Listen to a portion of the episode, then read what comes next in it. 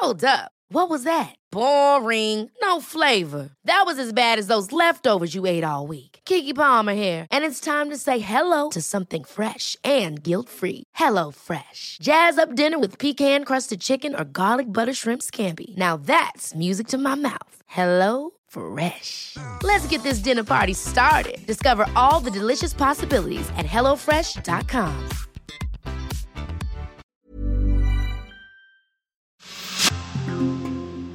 Ich denke, das ist sicherlich auch das, was sich so in den letzten Jahren auch geändert hat, ne? dass nicht jeder, der kifft, ein Problemkiffer ist, mhm. sondern die Substanz dann auch eingesetzt äh, werden kann wie Alkohol auch. Aber es ist eben eine psychotrope Substanz und die hat auch Risiken und das ist ja dann auch Teil meines Berufs, darüber aufzuklären, nicht zu dramatisieren und die Risiken adäquat einzuschätzen, auch im Vergleich natürlich mit anderen Substanzen.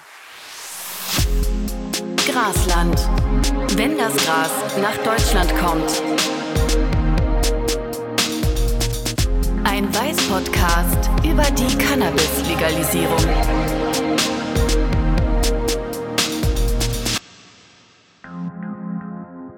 Herzlich willkommen zu Grasland, dem Weiß-Podcast zur Legalisierung von Cannabis.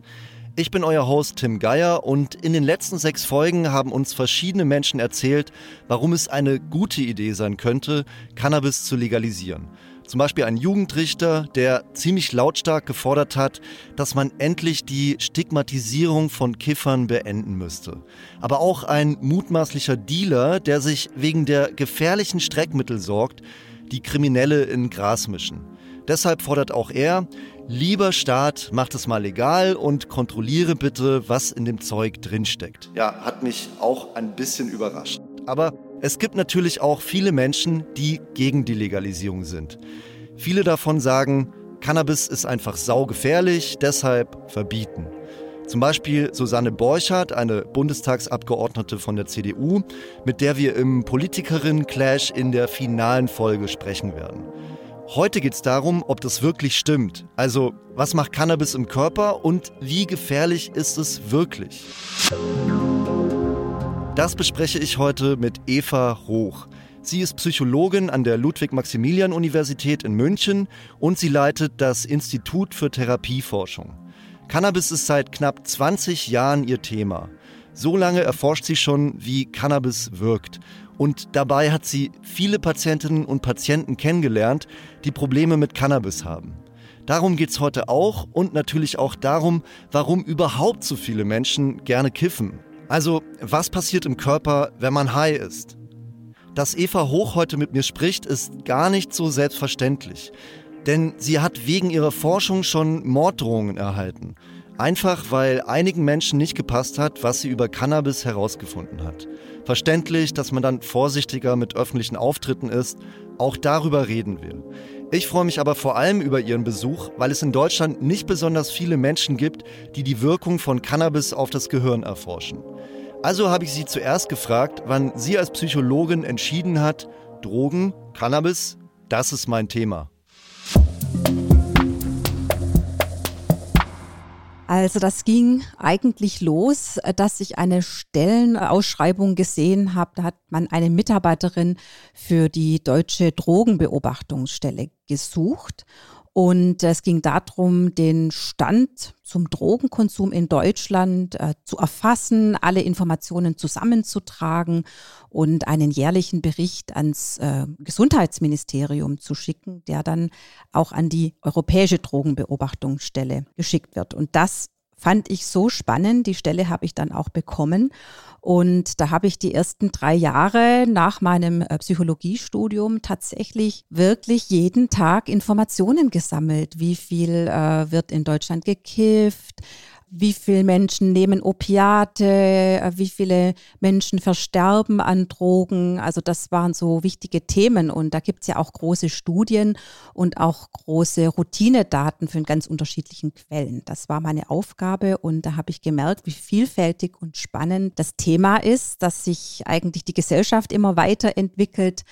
Und ähm, ja, also man wirklich da ein ganz, ganz großes Spektrum natürlich auch sieht an unterschiedlichen Konsumenten, Konsummustern, unterschiedliche Trends. Da ist sehr viel Bewegung drin, das ist nie langweilig. Also kann man sagen, Sie sind so ein bisschen reingerutscht in das Thema und jetzt sind Sie eine der renommiertesten Forscherinnen in dem Bereich.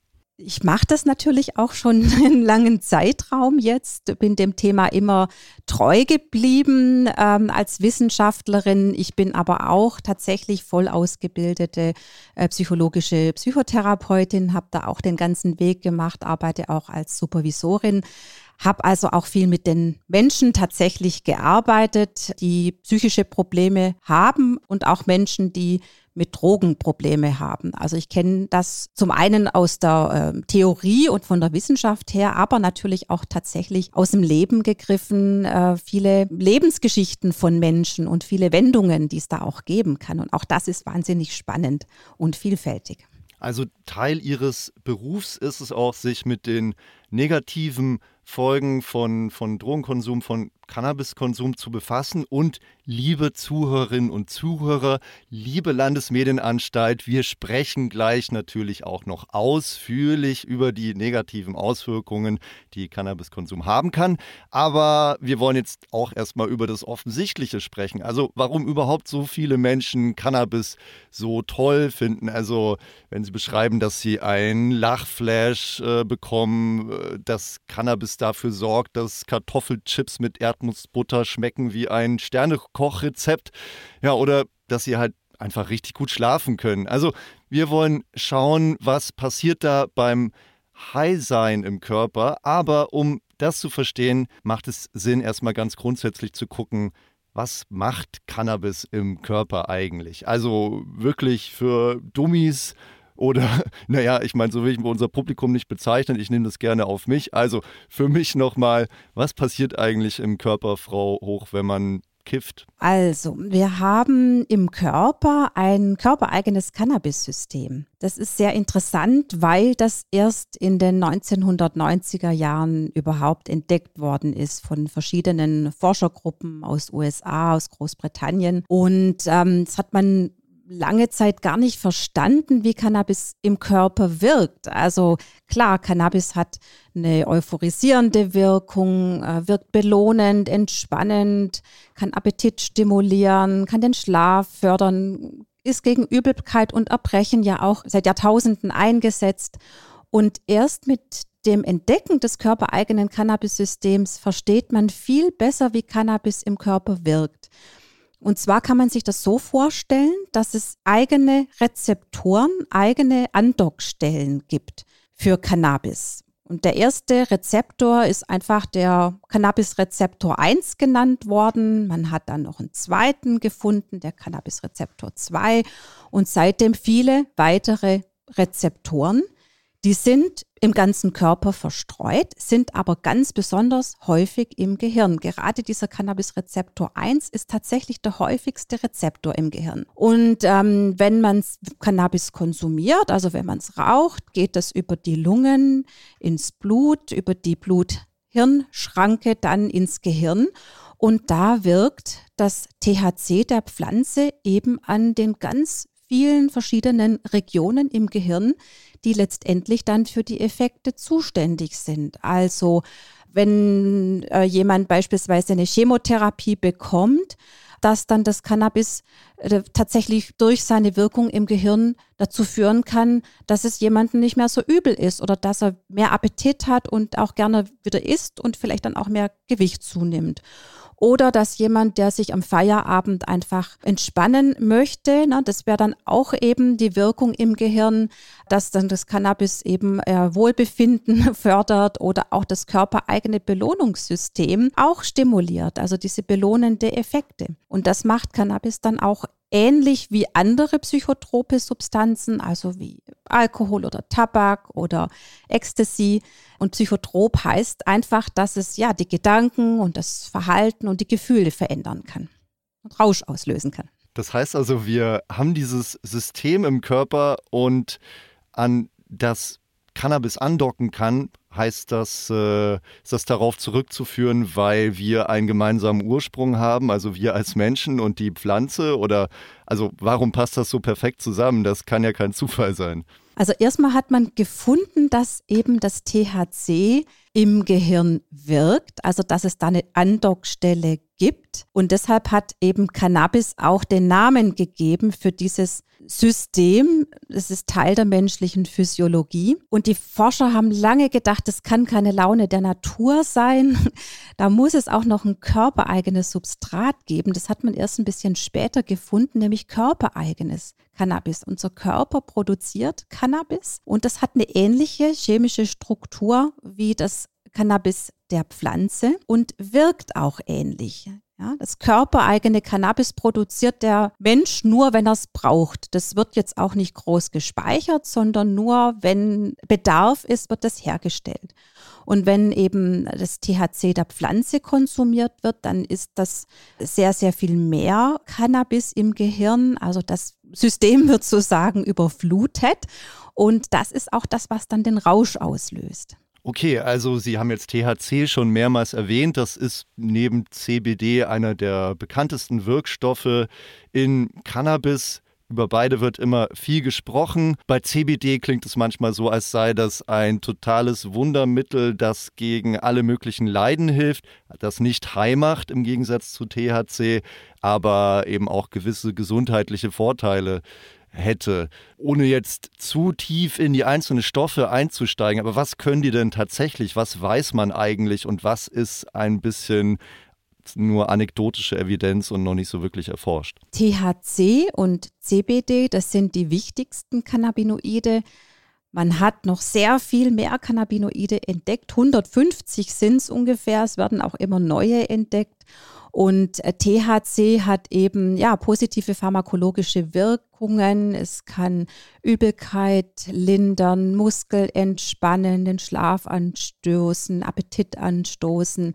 Es kann äh, die Aufmerksamkeit und Gedächtnis äh, verringern und ähm, kann auch unangenehme Gefühle auslösen. Also auch Ängste oder Paranoia, das wäre dann sozusagen kein, kein guter Rausch, sondern ein schlechter Trip. Das kann auch vorkommen. Mhm. Das hängt auch ein bisschen von der Verfassung eines Menschen zusammen. Aber diese Effekte hat man sich eben auch jetzt zunutze gemacht. Cannabis ist ja als Medizin ähm, legalisiert worden 2017, wird seit Jahrtausenden auch als Heilmittel angewendet und eben jetzt auch kann es zu ähm, Lasten der gesetzlichen Krankenversicherung eben verordnet werden. Das heißt, Menschen mit einer sehr ähm, schwerwiegend langen Erkrankung können jetzt Cannabis auf Rezept bekommen.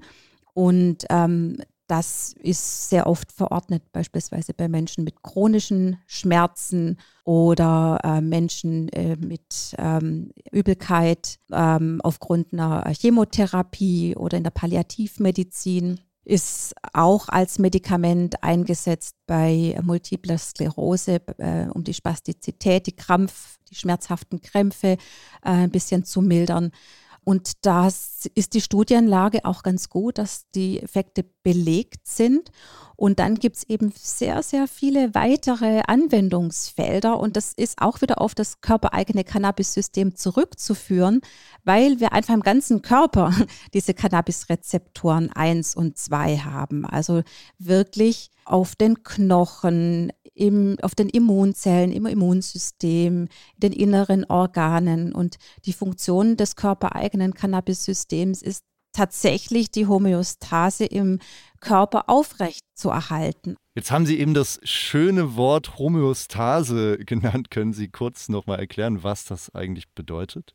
Ja, das ist eine Art Balance. Ne? Also wenn im Körper was aus dem Gleichgewicht gekommen ist, dass dann sozusagen wieder ein Gleichgewicht hergestellt werden kann. Also das ist beteiligt am Schlaf-Wach-Rhythmus, ähm, Wachstum, ähm, Appetit, Stimulation. Ja, also das ist in ganz, ganz vielen ja, physiologischen Prozessen des, des Körpers beteiligt. Und deshalb hat es auch potenziell so viele mögliche pharmakologische Effekte. Und in vielen Bereichen ist das einfach wissenschaftlich noch nicht so gut nachgewiesen. Ja, da fehlen Studien oder sind nur wenige Studien verfügbar. Ja, also Cannabis-Legalisierungsaktivisten hören das jetzt wahrscheinlich und sagen, ja, genau deshalb kiffe ich ganz viel und deshalb ist das ganz gut. Dass es nicht so einfach ist, äh, da kommen wir sicher gleich noch dazu.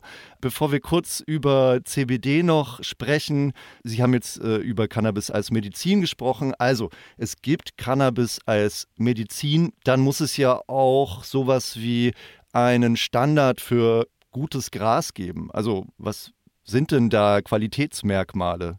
Sie meinen jetzt zum, als, als Rauschdroge oder als Medizin? Als Rauschdroge, da würde ich jetzt von Ihnen natürlich kein Urteil verlangen, sondern tatsächlich als Medizin. Ähm, vielleicht lassen sich da ja äh, Kriterien ableiten für die Rauschdroge, aber ja, als Medizin, worauf schaut man da? Sicherlich ist es hm, wichtig, äh, dass die Menschen sich beraten lassen. Das würde ich jetzt mal so als äh, Psychologin und auch als Wissenschaftlerin äh, sagen. Für welche Erkrankung, um welche Erkrankung geht es eigentlich? Warum möchte ich das haben?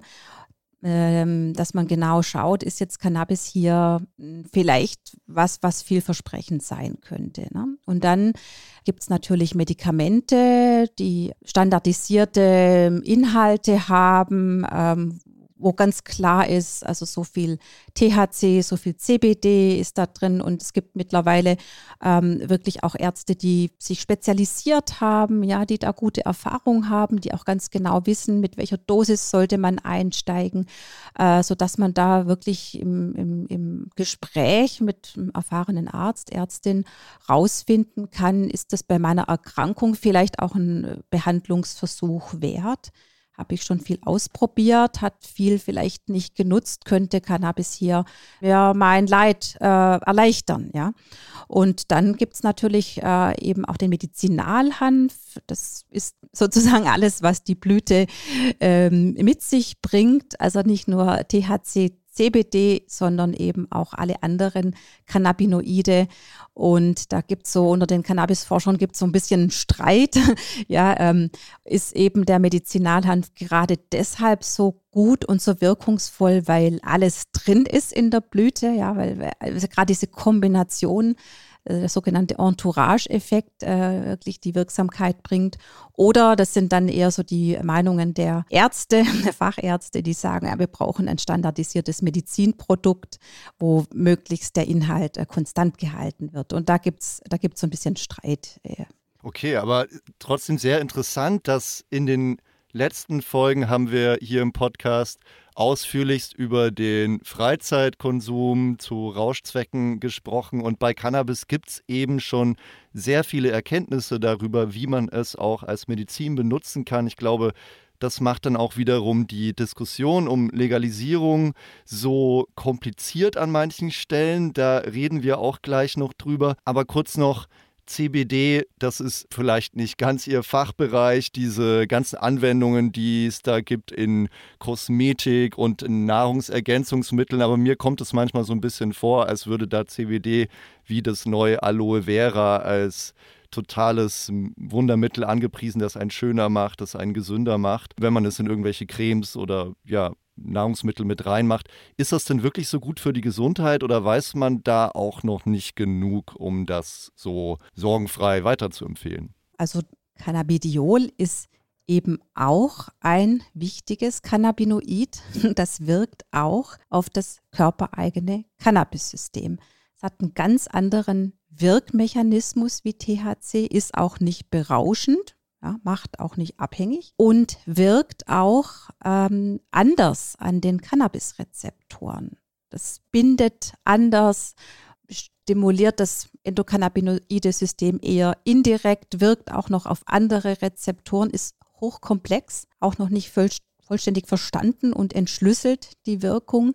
Aber allein jetzt von der Physiologie her ist das natürlich auch plausibel, dass CBD viele Effekte haben kann. Ist einfach sehr schlecht erforscht mittlerweile. Es ist ein bisschen mehr, es sind auch Studien am Laufen. Da wird man so in den nächsten zwei bis drei Jahren sicher noch einen besseren Kenntnisstand haben. Aber die Möglichkeiten sind wirklich auch sehr vielfältig. Das ist ja zugelassen als Medikament bei frühkindlichen schweren therapieresistenten Epilepsien, zunächst USA, dann in Europa.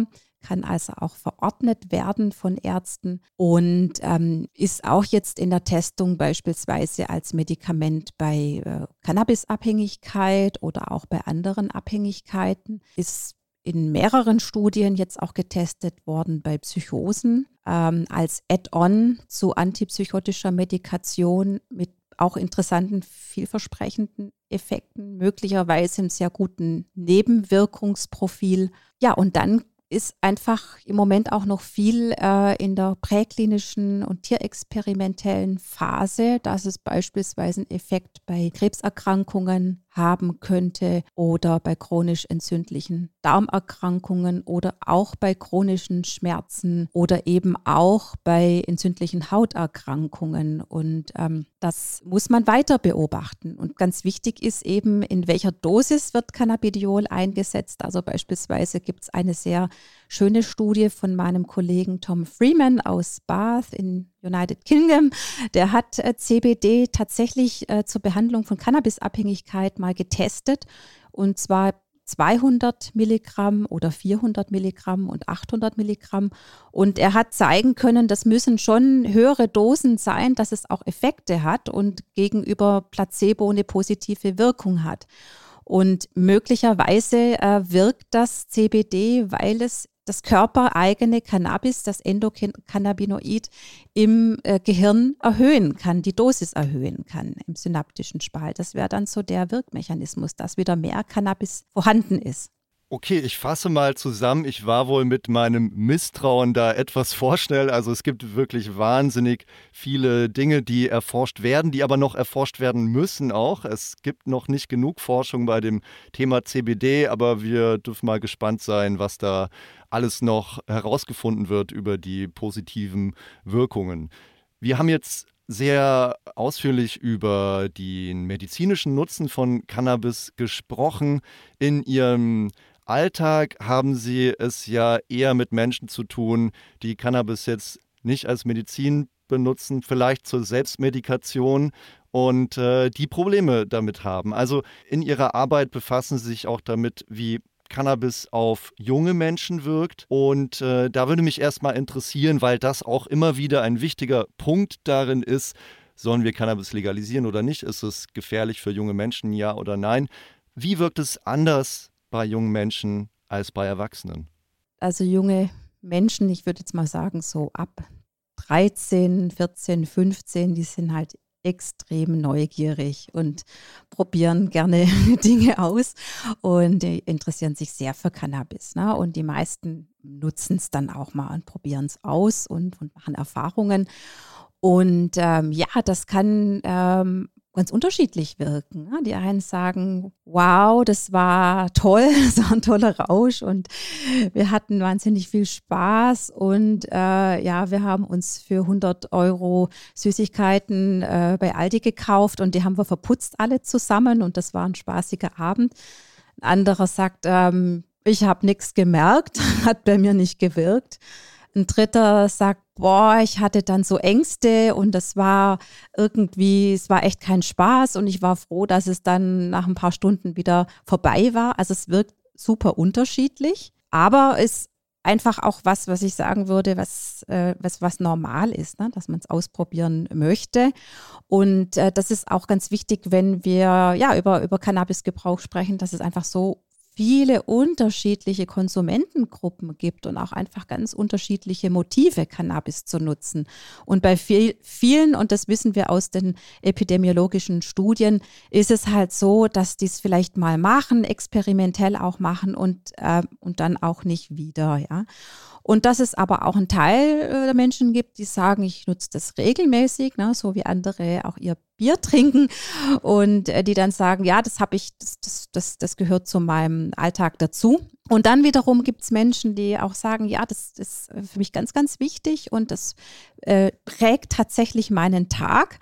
Und äh, wenn ich morgens aufstehe, dann ist das Erste, was ich mache, dass ich mir einen, einen Joint drehe und äh, erstmal rauchen muss. Ja? Und äh, der Anteil der Konsumenten, dieser intensiver Konsumenten, der ist, ist klein. Ja? Also es ist, ähm, man sagt, ein, einer von zehn beispielsweise hat dann so einen äh, intensiven Cannabisgebrauch, dass sich der Alltag um die, um die Substanz dreht. Das ist jetzt nicht bei allen der Fall. Es gibt also diese verschiedenen Cannabiskonsumenten, man kann sie nicht über einen Kamm scheren, aber in der Legalisierungsdebatte, die wir zurzeit öffentlich verfolgen können, heißt es dann immer wieder, ja, aber für junge Menschen ist es besonders gefährlich, denn das Gehirn entwickelt sich noch bis zum 25. Lebensjahr.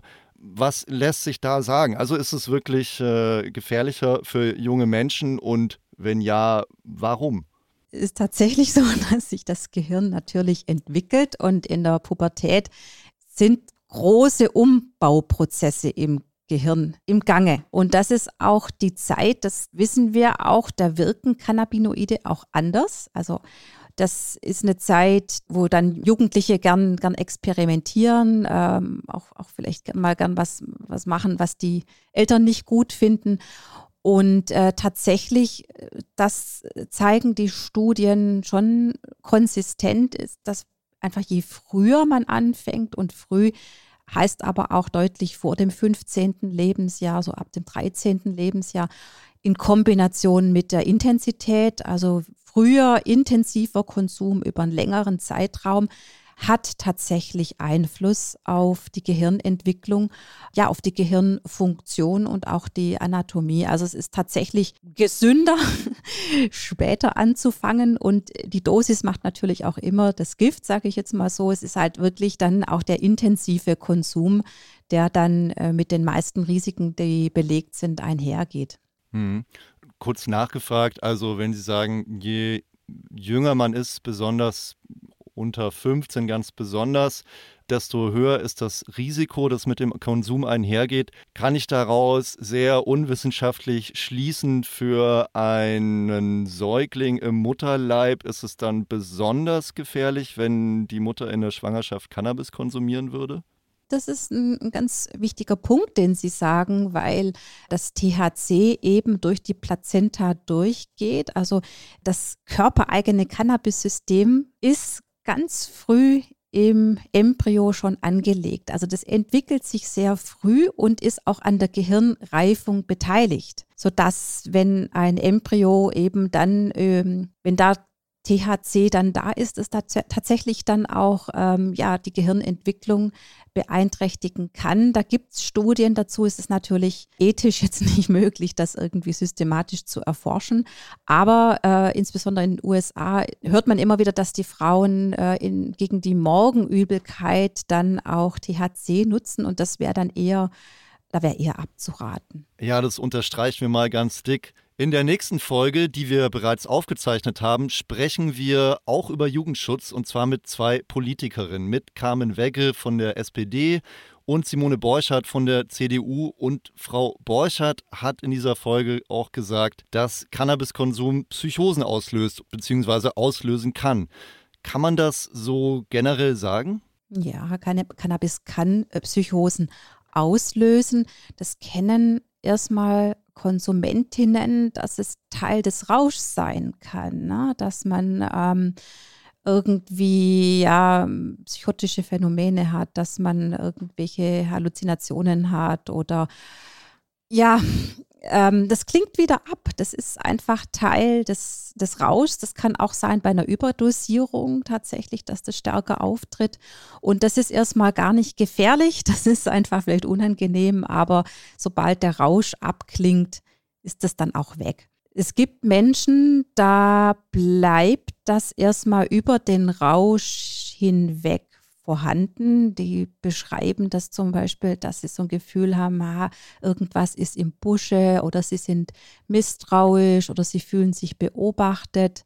Und äh, das kann dann einfach sein, wenn das länger bleibt, dass das ein Anzeichen ist für eine drogeninduzierte Psychose. Äh, das kann auch durch Kokain entstehen, durch Amphetamine, es kann aber auch durch Cannabis entstehen. Cannabis hat auch so psychodysleptische Effekte. Und ähm, ja, wenn das dann eben über einen längeren Zeitraum nicht äh, zurückgeht, dann würde man, äh, könnte man äh, diagnostizieren oder überprüfen, ob das vielleicht eine psychotische Störung ist. Mhm.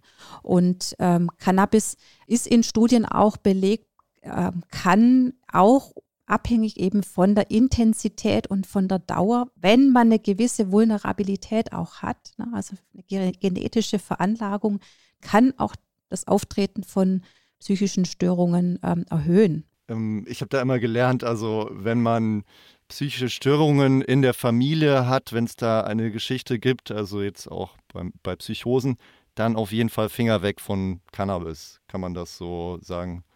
Das wäre schon international so die gängige Empfehlung. Da sind sich die Expertinnen und Experten auch einig. Das wäre das sicherste ne, im Sinne von Safer Use. Ein Drittel der Menschen hat diese Gene, Risikogene für eine Psychose. Man weiß das vielleicht selber gar nicht, aber wenn man wirklich äh, nahe Verwandte hat, die an einer Psychose oder Schizophrenie erkrankt sind, könnte das für einen dann auch zutreffen. Ne? Das, da wäre dann eher Vorsicht geboten, Wobei jetzt auch sich so der Kenntnisstand nochmal weiterentwickelt, was die Psychose angeht, dass da eben durchaus auch die Intensität des Konsums und auch die Stärke der Droge, also der THC-Gehalt, eine Rolle spielt. Ne? Und da werden im Moment auch so Safer-Use-Regeln entwickelt von einer internationalen Gruppe, die dann eben auch sagen, ähm, wenn schon Konsum bei einer psychotischen Erkrankung, dann vielleicht wenig. Ne? Also auch da, die Dosis macht das Gift. Also das wäre günstiger dann eben, wenn man schon konsumieren will, dann eben nicht täglich und auch nicht wöchentlich.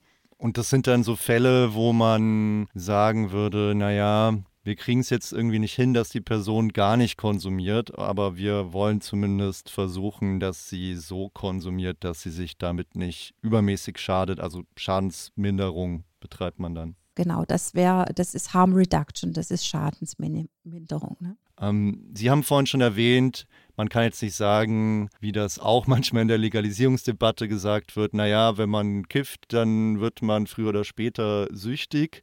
Es gibt eben verschiedene, also verschiedene Formen des Konsums. Die Menschen reagieren unterschiedlich darauf. Manche beginnen und probieren es aus und hören auch wieder auf. Andere entwickeln eben problematischen Konsum. Aber was ist denn eigentlich eine Cannabis-Sucht? Wie macht Cannabis süchtig? Was passiert da? Und da vielleicht auch den Unterschied zwischen äh, körperlicher und psychischer äh, Abhängigkeit. Wie muss man das einordnen bei Cannabis? Also jede psychische Erkrankung hat verschiedene Ursachen. Ne? Also wir gehen da immer von einem komplexen Bedingungsgefüge aus oder man sagt auch Vulnerabilitätsstressmodell. Ne? Also dass man vielleicht eine Veranlagung hat, auch eine genetische Veranlagung und dass dann auch noch Stress dazukommen kann. Und bei Cannabisabhängigkeit, wie auch bei anderen Abhängigkeiten, gibt es klar definierte Kriterien von der WHO. Und ein Kriterium ist, dass man beispielsweise merkt, dass man den Konsum nicht mehr so steuern kann, dass man mehr konsumiert hat oder dass man mehr braucht, um einen guten Rausch zu haben. Oder wenn man nicht konsumiert, dass man merkt, dass man Entzugsbeschwerden bekommt. Es war lange Zeit umstritten, ob auch äh, Cannabis zu körperlichen Entzugssymptomen äh, führen kann oder nur zu psychischen. Also beides gibt's. Ne? Das wäre dann so beispielsweise Schwitzen oder Irritation oder schlechte Stimmung oder auch bizarre Träume. Das wird oft genannt von den Menschen. Und äh, dass man Dinge, die einem wichtig war, vernachlässigt. Das ist auch so ein wichtiges Kriterium. Und dass man so ein Craving hat, ne? dass man also wirklich großes Verlangen hat zu konsumieren. Und wenn man drei von diesen äh, insgesamt sechs Kriterien im letzten Jahr erfüllt hat, dann könnte man sagen, dieser Mensch erfüllt diese Kriterien für eine Abhängigkeit. Und ähm, da ist es auch wieder sehr interessant, äh, weil man auch da das körpereigene Cannabis-System jetzt auch ein bisschen besser versteht, was da passiert. Und man kann sich das so vorstellen, dass einfach im Gehirn sehr viel Cannabis vorhanden ist. Also das System wird überflutet mit Cannabis und das Gehirn sagt dann irgendwann mal, oh, jetzt ist es uns ein bisschen zu viel hier. Jetzt müssen wir irgendwie mal gucken, dass wir das ein bisschen bremsen und stoppen. Und dann wird das Gehirn in seiner Aktivität ähm, runtergefahren. Also man, man, das wird inaktiver, die Cannabinoidrezeptoren werden downreguliert, sagt man. Also das ganze äh, System fährt runter und der Körper schützt sich. Das ist letztendlich so ein Äquivalent zu dem, was man dann auf körperlicher Ebene auch äh, spürt.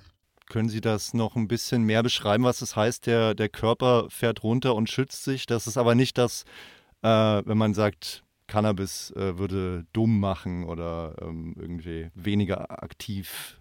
Wenn jemand über einen langen Zeitraum sehr intensiv Cannabis konsumiert, dann ist einfach viel THC, da sind viele Cannabinoide im Gehirn auch. Und wir haben ja sehr viele Cannabis-Rezeptoren und die Cannabis-Rezeptoren kann man sich vorstellen, die meckern dann. Das ist jetzt irgendwie zu viel Cannabis da und wir fahren jetzt hier mal unsere Aktivität runter. Das wäre das, was das Gehirn macht. Also das endokrine Cannabis-System wird downreguliert. Das ist der Mechanismus, der zu beobachten ist im Zusammenhang ja, mit einer Abhängigkeitsentwicklung. Und was ich sehr interessant finde, gibt es jetzt auch neuere Studien, die auch untersuchen, dass, ob sich das Gehirn regeneriert, also dass sich das wieder in seiner Funktion wiederherstellt, wenn dann die Menschen eben den Konsum einstellen. Und das sehen wir jetzt auch im Bereich äh, Kognition, also beispielsweise Aufmerksamkeit, Gedächtnis und Lernen. Ja, also dass tatsächlich, wenn jemand sehr intensiv sehr intensiv konsumiert, dass das dann auch in der Funktion ähm, also nicht so gut funktioniert. Das erzählen auch Menschen. sie sagen, ah, habe jetzt den Termin heute vergessen bei Ihnen, Frau Hoch, oder? Ja, ah, ja okay. Dass manchmal Sachen durcheinander geraten, das äh, kenne ich dann auch, das ist auch nicht weiter schlimm. Und äh, das ist auch einfach, weil das äh, THC dann in diesen Gehirnregionen eben diese Cannabis-Rezeptoren äh, blockiert. Das ist auch ein, zu viel sozusagen. Deshalb ist da die Funktion dann auch äh, reduziert.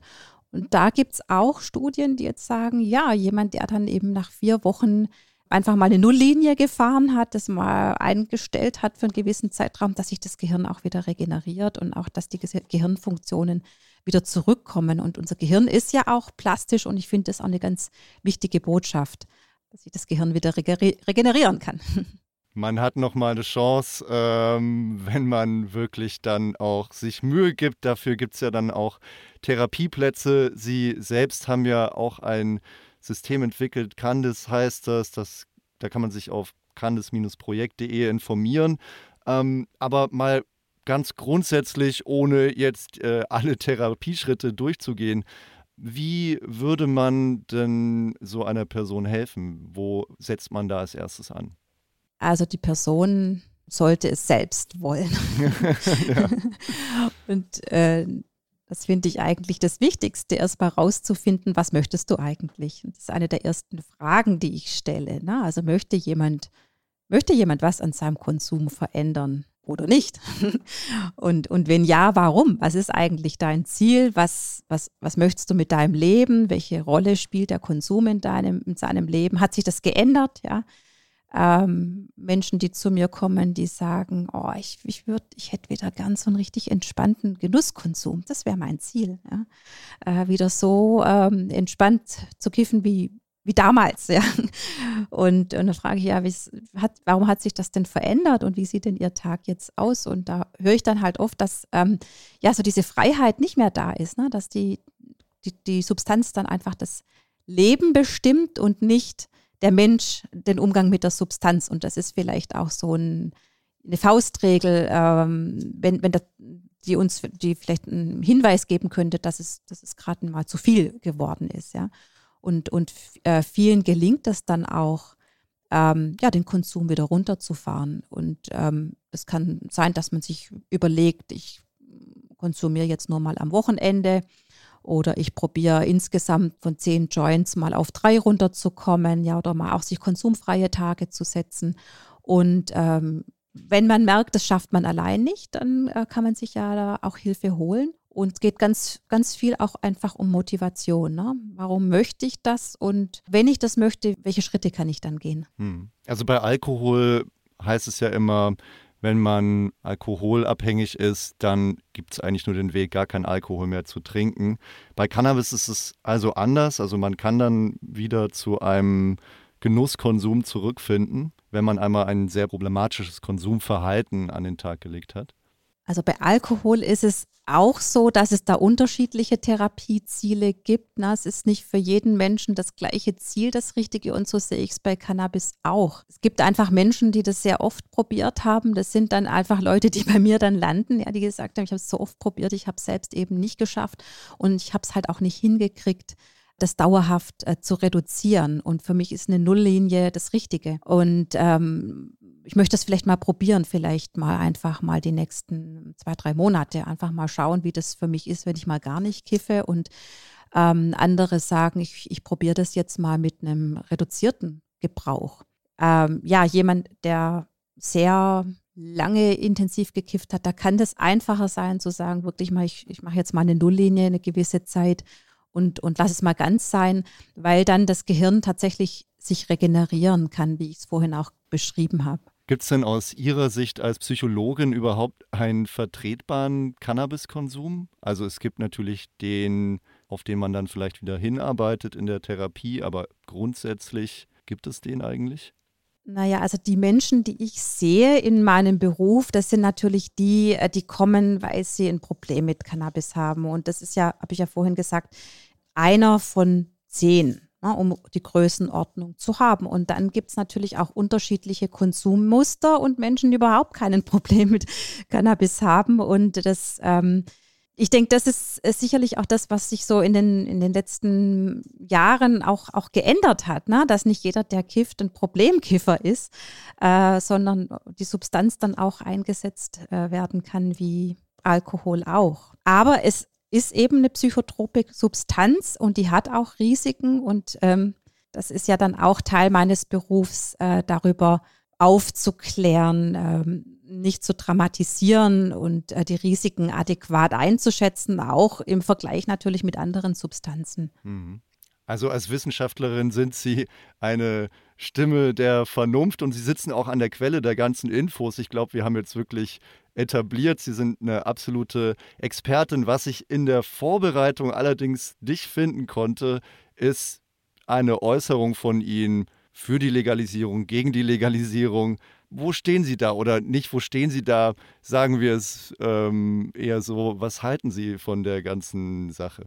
Mhm, also meine Aufgabe sehe ich tatsächlich darin, die Diskussion zu versachlichen, äh, Informationen zu liefern. Wir haben eine sehr emotionale, sehr zugespitzte Debatte. Und äh, ich, mir ist es ganz wichtig, hier Informationen zu liefern. Und das ist auch viel wichtiger wie meine eigene Meinung. Ja, das ist, das sehe ich als meine Aufgabe. Aber Sie haben ja mich jetzt nach meiner Meinung gefragt und da finde ich das natürlich ganz wichtig als Wissenschaftlerin, das genau zu beobachten, wie Legalisierung funktionieren kann. Und ähm, da gucken wir natürlich nach den, nach USA, Kanada und da gibt es jetzt mehr und mehr Informationen auch und da kann man schon erste Effekte oder auch Nicht-Effekte sehen. Ja, und äh, um meinen australischen Kollegen Wayne Hall zu zitieren, ähm, die Welt ist nicht untergegangen durch die Legalisierung. Nee, Spaß beiseite. Also das ist natürlich super interessant. Man hätte jetzt erstmal befürchtet, dass in den USA sehr viele Kinder und Jugendliche anfangen äh, zu kiffen und das hat man so nicht gesehen. Und zwar wirklich äh, in den verschiedenen Bundesstaaten und auch in den verschiedenen Studien, die da auch regelmäßig wiederholt werden, äh, kann man jetzt nicht sagen, dass der Cannabisgebrauch bei Jugendlichen äh, zugenommen hat.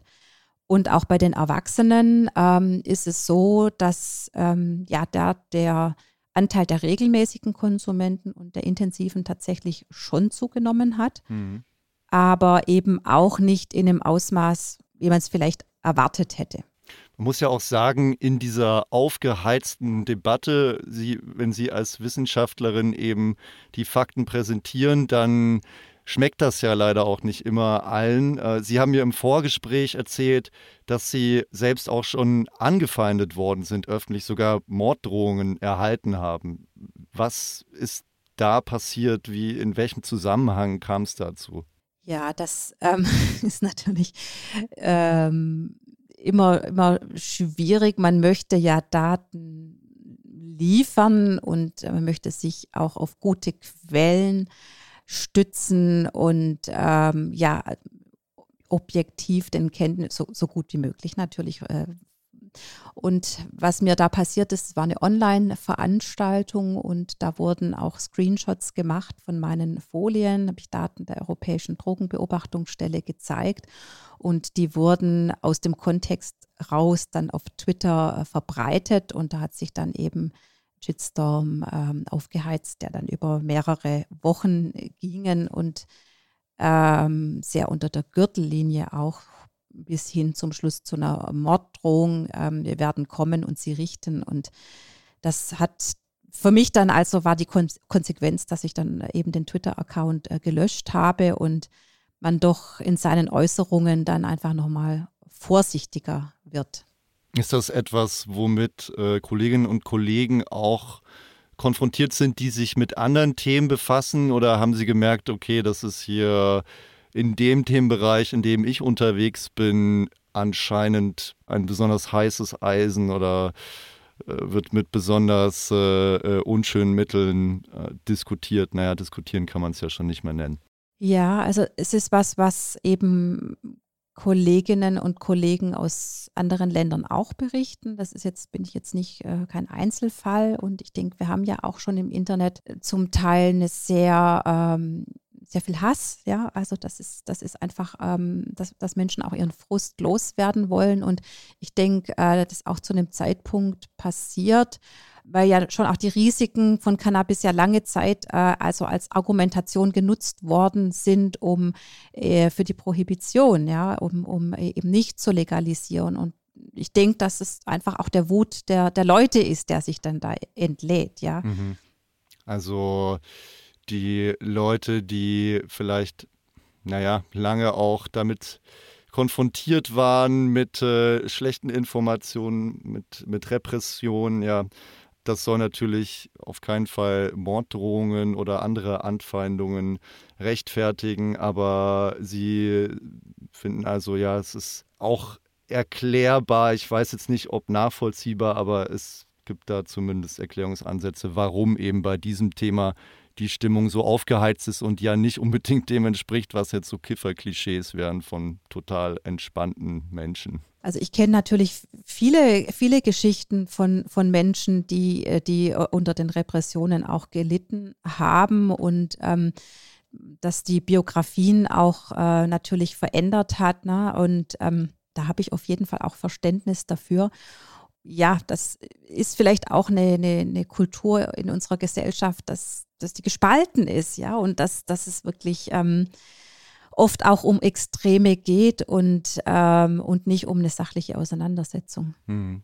Wird denn in der Diskussion um die Legalisierung auch mit Halbwissen argumentiert oder gibt es Stellen, an denen besonders viel mit Halbwissen argumentiert wird, wo Sie als Psychologin die Hände über den Kopf zusammenschlagen und sagen, naja, das ist aber nicht ganz richtig, was hier mal wieder verbreitet wird. Wie oft passiert Ihnen das? Ja, das ist natürlich, wie Wissenschaft auch genutzt wird und wie Ergebnisse genutzt werden und dass man da selektiv einzelne Studienergebnisse dann auch rausgreift und verwendet. Und äh, ich habe letzte Woche auch mit, mit einer Schulklasse gesprochen, mit Schülern aus der neunten Klasse, die wissen natürlich Bescheid, ja, die sind natürlich informiert und äh, da braucht man ja nicht mit dem erhobenen Zeigefinger zu kommen. Also das, das ist dann einfach auch ganz unglaubwürdige äh, Aufklärungsarbeit und auf Prävention. Also das äh, denke ich, da muss man auf Augenhöhe authentisch und glaubwürdig mit den, mit den Jugendlichen ins Gespräch kommen. Mhm. Oft wird ja Cannabis dann auch äh, einerseits mit Alkohol und Tabak verglichen, also dieser Vergleich, äh, an Cannabis ist noch nie jemand gestorben, an Alkohol und Tabak sterben sehr viele Menschen, aber es ist legal. Andererseits äh, wird es auch manchmal mit äh, schlimmeren oder ja, also so wird es dann gesagt, schlimmeren Drogen verglichen mit Heroin und Kokain. Je nachdem, auf welcher Seite man steht, wie sinnvoll sind diese Vergleiche aus Ihrer Sicht? Also man muss die Daten einbetten. Und wenn Sie den Weltdrogenbericht nehmen, sieht man, dass eben Nikotin und Alkohol die absolut größten Probleme machen, auch die größten Zahl an Todesfällen. Und äh, tatsächlich ist das so, wir haben keine äh, Cannabis-Rezeptoren im Gehirnstamm und bei einer Überdosierung wird man nicht an Cannabis versterben. Man kann an einer Alkoholüberdosis sterben, auch an Opiaten. Das sind nicht die Risiken von Cannabis, ja. Und äh, Alkohol und Tabak haben auch eine viel, viel höhere Organtoxizität. Also das sind tatsächlich im Gesundheitssystem die beiden großen Player, die sehr, sehr große Probleme machen. Mhm. Aber nichtsdestotrotz, Cannabis hat eigene Risiken, ja, über die muss man auch sprechen. Und da möchte ich die, die Leute auch aufklären. Ja, und das machen Sie ja auch mit Ihrer Arbeit. Wir haben darüber gesprochen, wie das dann manchmal vielleicht auch äh, missbraucht wird oder falsch verstanden wird. Welchen gesellschaftlichen Umgang wünschen Sie sich denn mit Cannabis? Ich wünsche mir einen vernünftigen Umgang mit Cannabis, der nicht dramatisiert wird, der auch nicht bagatellisiert wird. Ich würde mir wirklich wünschen, dass ähm, auch jetzt schon viel, viel Geld für Prävention ausgegeben wird als, als Psychologin, um, um tatsächlich umfassend aufklären zu können, insbesondere die Jugendlichen, die ja auch bei einem legalen Cannabismarkt immer noch diejenigen wären, die eben nicht Zutritt zu den Fachgeschäften hätten und die sich ihr Cannabis, wahrscheinlich billigeres Cannabis von schlechterer Qualität, dann auf dem Schwarzmarkt besorgen würden. Und das ist ja auch die Gruppe, die wir vorhin gesprochen haben, die sind ja sehr neugierig, ja, mhm. äh, um, um die einfach auch gut aufzuklären. Und dann finde ich es auch wichtig, Erwachsene aufzuklären. Ich würde vermuten, dass es dann, wenn es legal erhältlich ist, auch interessierte Erwachsene gibt, Neukunden sozusagen, die auch noch nicht was, wissen, was die tun, dass die dann auch in den Läden aufgeklärt werden und auch, dass, dass dann einfach auch Informationen verfügbar ist, ähm, dass die Produkte gekennzeichnet sind, äh, dass da klar draufsteht, was drin ist. Mhm. Und ja, dass sozusagen ähm, die Menschen informiert äh, sind und dann über ihr Handeln entscheiden können. Glauben Sie, dass Sie, wenn die Legalisierung kommt, mehr oder weniger zu tun haben werden? Das ist schwer absehbar. Ähm, es ist jetzt so, dass in Deutschland und auch in Europa eben viele Menschen auch über die Polizei ihren Weg in die Behandlung finden. Stichwort Therapie statt Strafe. Und das könnte sein, dass dieser Zugangsweg dann wegfällt. Mhm. Äh, das hat man auch in den USA gesehen, insbesondere bei Kindern und Jugendlichen mit äh, Cannabisabhängigkeit, dass da die Behandlungszahlen deutlich zurückgegangen sind. Also es könnte sein, dass einfach die Behandlungsnachfrage zurückgeht. So oder so wird es Sie beschäftigen, egal ob es mehr wird, gleich bleibt oder zurückgeht. Deshalb würde mich auch noch von Ihnen am Ende Ihre Einschätzung interessieren. Was denken Sie, wann wird Cannabis legal und auch was machen Sie an diesem Tag dann? Mm, es sind ja im Moment vor allem juristische Nüsse noch zu knacken. Da bin ich sehr gespannt, ob das gelingen wird und wie das gelingen wird der Bundesregierung. Und ähm, ja, ich an dem Tag, an dem das legalisiert wird, werde ich in München unterwegs sein und mir das anschauen, ist doch klar. Was erwarten Sie da?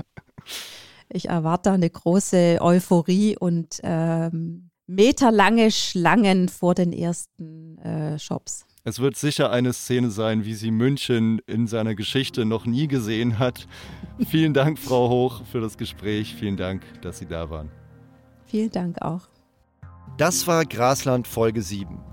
Heute haben wir bis tief in die letzten Hirnwindungen verfolgt, was Cannabis im Körper macht, wann man eigentlich süchtig ist und wie man davon wieder runterkommen kann. Dabei hat Eva Hoch immer wieder betont, dass es noch viel zu erforschen gibt. Zum Beispiel, was CBD alles noch Gutes für uns leisten kann, aber auch, wie groß die Gefahr ist, dass Cannabis eine Psychose auslöst. In der nächsten Folge wird all das, was wir in dieser und in den letzten Folgen gehört haben, nochmal eine Rolle spielen. Denn im Staffelfinale treffen zwei Politikerinnen aufeinander, die völlig entgegengesetzte Meinungen zur Legalisierung haben. Carmen Wegge von der SPD versus Simone Borchardt von der CDU im großen Staffelfinale von Grasland. Grasland ist eine Produktion von Weiß mit mir, Tim Geier. Supervising Producer Markus Richter, technische Aufnahmeleitung Edgar Vaisio, Senior Editor Alexander Kraudelt. Soundmix Sebastian Opp, Sounddesign Sebastian Simmert, Head of Post-Production Jasmin Springer. Coverart Philipp Sipos. Folgt uns auf TikTok, Instagram, Facebook, Snapchat und YouTube unter Weiß auf Deutsch. Wenn ihr mögt, hören wir uns gerne wieder. Grasland erscheint wöchentlich am Donnerstag, überall da, wo es Podcasts gibt.